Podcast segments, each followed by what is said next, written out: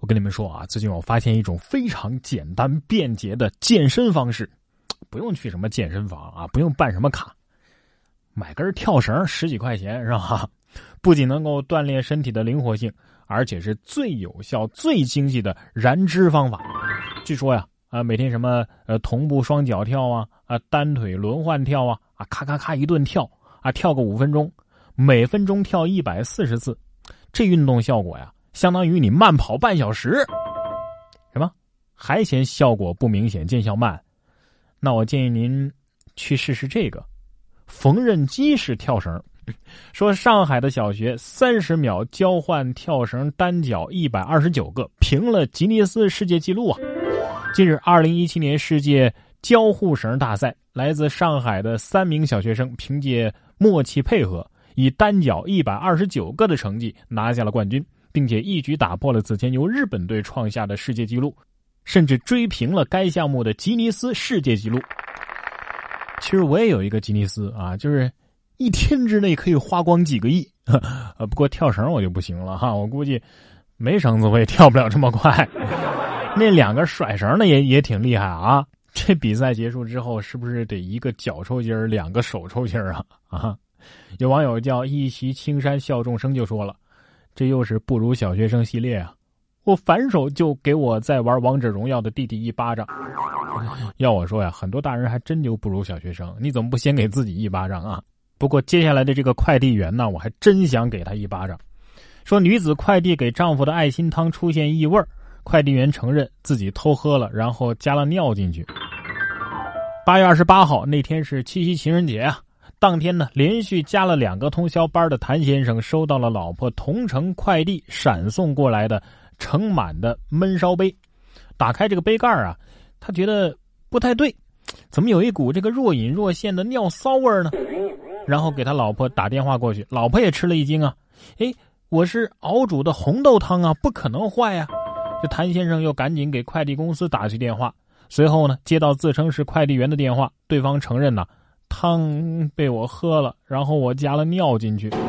九月七号，该快递公司的客服人员告诉记者说：“这行为啊太恶劣了，已经开除了当时的快递员。”九月十号，当事快递员肖涛说：“和送收件人素不相识，对公司呢也没意见。”肖涛说：“呀，其实我也非常不好过，并且强调这个撒尿行为啊是自己的恶作剧，我我没什么怨气要发，就是当时找不到水了。”闪送运营总监表示，闪送方将和快递员一起向谭先生登门道歉。这这绝对是缺心眼儿！你喝就喝了吧，啊，顶多是被投诉一下是吧？你你还加尿进去，你你怕是有病吧？这种人不抓，呃，留留着过年呐？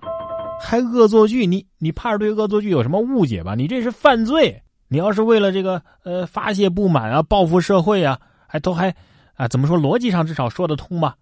你你没有任何理由你就做这样的事儿，那只能说你是个百分之百的垃圾人了。哎呀，像这种毫无理由啊，用恶意去对待无辜的人都已经是够可恨的了。面对这种用恶意去对待他人的善意之举的，那真的是无言以对啊，令人发指啊！说因为让座太慢，大爷公交车上狂揍学生。八号，青岛二二九路公交车上，一个五十多岁的穿着制服的男子。看到座位对面啊，这个学生给老人让座，让慢了一点这老人跟学生呢就发生了争吵，而且老人大骂学生，并且踹了其中一名男生一脚。周围的乘客呀纷纷劝阻。哎，不，不是我不支持低碳环保出行啊，这样的新闻多了，我真想对年轻人说，多努力吧，以后咱们尽量少坐公交车。希望再有这样的事情发生呢，还能看到打人的大爷被拘留七天这样的新闻。不是你都这么能打了，你还需要让座吗？公交车上林黛玉，广场舞是方世玉，超市里是钢铁侠，典型的倚老卖老，为老不尊。哎呀，我全新的一周啊，本来应该开开心心的啊，来来点正能量啊，结果一上来都是这些糟心的新闻。哎，这儿有一条暖心的，说送伞被婉拒，好心大妈为交警雨中撑伞。九月十号，安徽淮北普降大雨。交警呢，在雨中坚守。一位路过的大妈呀，为执勤的交警送去雨伞。考虑到打伞指挥交通不方便啊，没法做手势了，所以民警就婉拒了大妈的好意。而令民警没有想到的是，执着的大妈就这样默默的站在旁边为民警撑伞，暖吧，风里雨里，阿姨陪你。不过我倒觉得大妈是不是想让他做他女婿啊？是吧？说起女婿啊，想找一个好女婿不是一件容易的事儿，怪不得大妈呀啊这么拼是吧？毕竟像我这么优秀的女婿可不多了。哎，不信您看这位啊，不想上交工资给老婆，那哪行啊？可是人家有办法哈，报假警称自己被抢，被拘了十天。近日，浙江杭州男子蔡某报警说自己啊在路上被抢了，但是民警过来一问，他是对答如流，丝毫都不着急也不恐慌。查监控发现，他压根儿就没被抢。原来啊，他是不想上交工资给妻子，理由呢已经都用遍了，于是就想出报假警这一招。蔡某呢最终被拘留十天，罚款五百块。那种每个月都像被打劫的感觉，你们警察叔叔怎么就不懂呢？不过我也是醉了啊，自己偷偷留点私房钱，有那么难吗？啊，家家都有本难念的经，除了私房钱该不该有这个问题啊，怎么教育好孩子也是一个家庭当中很重要的话题。说实在的，我很佩服接下来这位父亲的勇气。说四川八零后的爸爸带着十二岁的儿子徒步川藏线，说男孩就应该经受苦难教育。七月八号，自贡男子张伟带着十二岁的儿子图图踏上了徒步三幺八国道进拉萨这样的征程。两个人是从自贡乘车到了康定之后呢，哎，沿着三幺八国道徒步抵达拉萨，总耗时五十天。大多数人呢都对这对父子点赞，并且认同这种教育方式。然而，也有一些人认为这样的做法呢，啊，过于过激了，啊，太激进了，没有充分考虑到儿子的安全问题。呃，但是这位父亲说了，我又不是疯子。我即使拿自己的生命开玩笑，也不可能拿自己亲生儿子的生命开玩笑啊！九月八号，张伟接受采访的时候说呀，这次徒步之旅是经过了一年的精心筹划，一个月的前期准备才启程的，充分考虑到了儿子的身体状况以及其个人意愿。单从教育儿子的角度来说呢，他说希望儿子从小啊就能够培养起吃苦耐劳、勇敢坚强的性格。他认为每个男孩都应该经受这样的苦难教育，只是因人而异啊，方式各有不同而已。对于这件事呢，网上也是出现了两种截然不同的观点啊。一方面的观点认为呢，啊，穷养儿，富养女。这句话是有道理的，吃得苦中苦，方为人上人，磨练孩子不怕吃苦、敢于吃苦的信念。啊，不错，很棒，比天天在家里宠着宝贝孩子不强多了吗？总比成天在家里玩游戏啊强一万倍吧。但是也有观点认为呢，啊，总有父母认为孩子啊就应该吃苦，理由就是自己过去吃过苦，这是一种心理疾病。啊，学名忘了，好像叫什么什么什么呃置换，就是自己潜意识里啊对自己过去曾经经历过的那种无价值的苦难有一种着补啊，比如说自己小时候经常挨爹妈揍，那么自己当了爸爸之后呢，哎，也想打自己孩子啊，过去呢自己吃不起细粮啊，也想让自己的孩子尝一尝这棒子面到底是什么味儿。不知道各位你是怎么看的？我倒是觉得吧，不管怎么样，人家父亲肯花五十天的时间跟自己的孩子朝夕相处，这种陪伴和共同成长是非常难得和宝贵的。有这么一种孩子呀，他们的名字充斥着我们的小学、初中、高中，甚至是大学时代，那就是别人家的孩子，因为他们永远都比我们懂事比我们聪明，比我们优秀。我就纳了闷了，他们是怎么做到的呢？你看这位啊，十九岁高职新生，靠稿费就帮父母买了房了。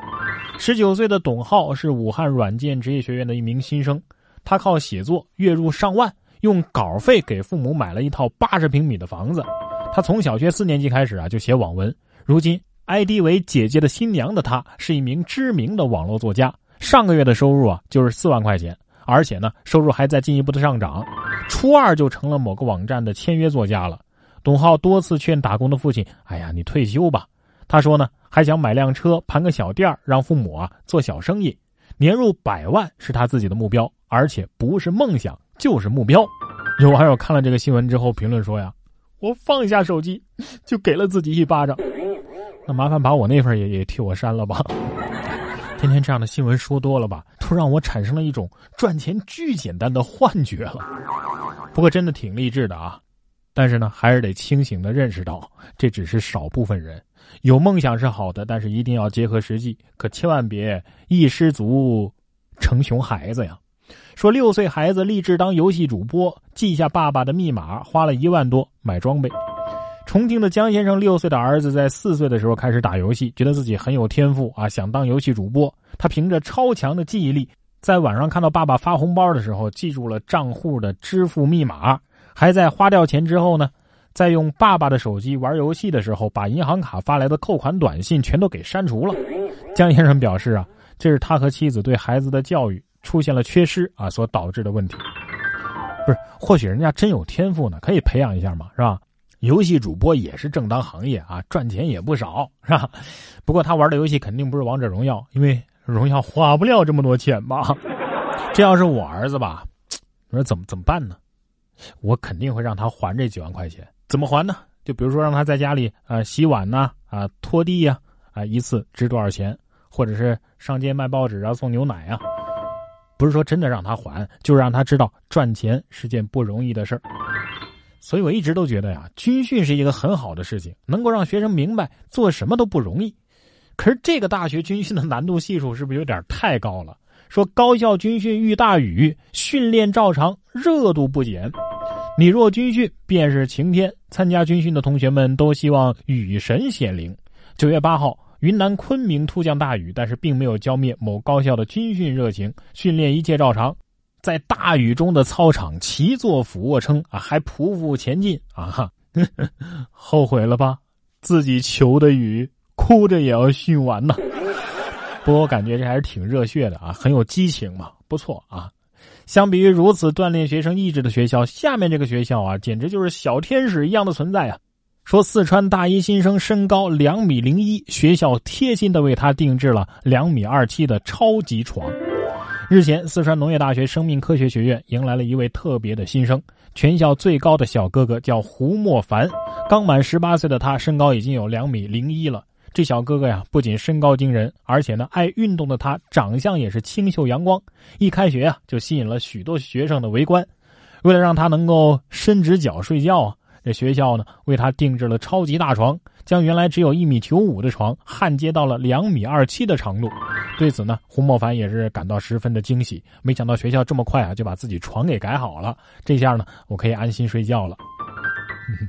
兄弟，试问你以后如何逃课呢？以后室友啊，也再也不用爬上爬下的拿东西了，只要有他在，一伸手全够着 啊！论高个同学的正确使用方法。晾衣服什么的也也用不着晾衣杆了，还好啊，这位同学只是个子比较高。要是哪个学校再来一个超高超胖的，那那是不是得给他定做一个圆床？所以啊，小哥哥，为了咱们学校的床着想，您一定要控制饮食，保持体型啊。不过，如果遇到这家科技含量十足的炸鸡店，体重什么的就先丢一边吧，说什么都得吃一次试试。厉害了！学校禁止外卖进入，老板使用无人机空投食物。